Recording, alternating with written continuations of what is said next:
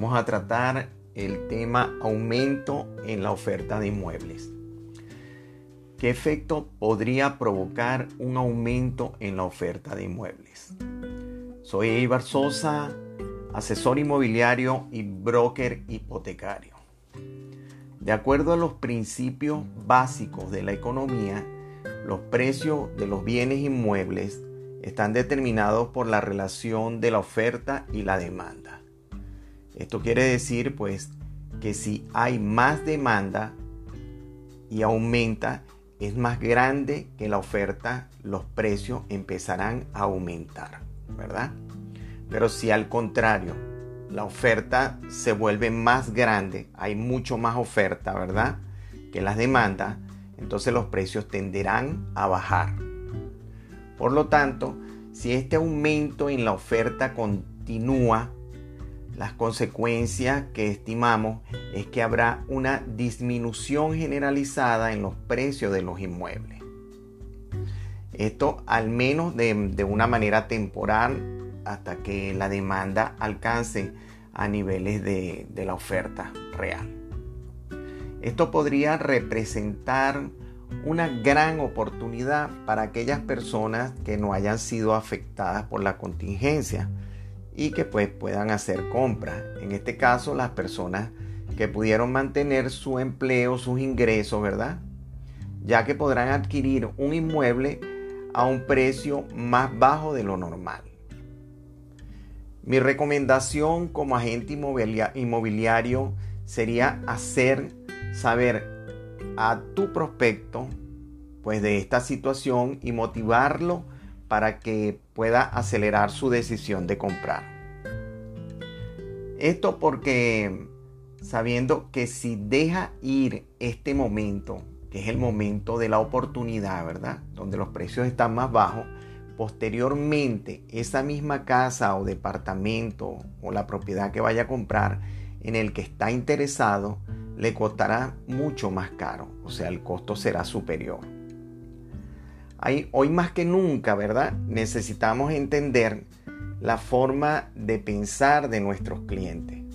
Esto para poder adaptarnos y mantenernos relevantes para lo que ellos están buscando.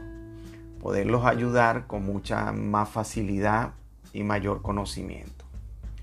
A pesar de que los bienes raíces sigue siendo igual que siempre, en el fondo ha sufrido diferentes cambios y principalmente en la forma en que las personas deciden dónde comprar, dónde vivir, dónde rentar, etc.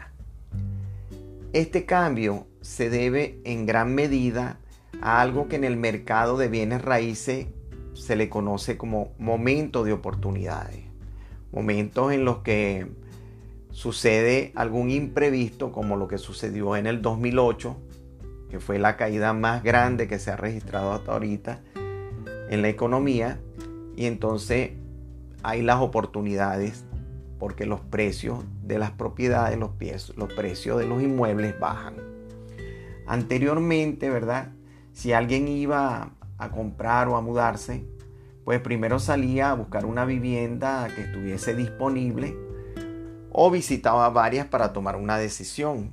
Y de allí, pues decidía cuál le era más conveniente. El mejor momento para un vendedor o arrendador es cuando esta persona elige la casa que, que uno trae, pues. O sea, hace la elección de esa casa. Actualmente, a través de la internet, las personas pues ya tienen una clara idea de lo que necesitan o de lo que, de lo que están buscando y de lo que están dispuestos ellos a pagar. Ahora pues no son los inmuebles de mejor fachada, de ubicación o los que recibirán, sino los que recibirán exactamente más llamadas, ¿verdad? Sino los que más presencia tengan en línea. ¿Esto por qué? Bueno, porque a la hora de una persona buscar a través de los medios, de las redes, de la internet, pues el que tenga más presencia en estos medios serán los que van a a llamar más las personas. Claro, y los que tengan una mejor descripción y fotografía. De acuerdo a varios estudios, esto tendrá más influencia en las decisiones al final de cualquiera de estas que, que vaya a tomar una persona. Recuerda siempre en tus publicaciones hacer una buena descripción de la propiedad, de la casa de lo que estás vendiendo y colocar buenas fotografías. Claro, aparte de tener un buen precio de mercado. Recuerda, soy Eibar Sosa, asesor inmobiliario y broker hipotecario. Estoy para ayudarte.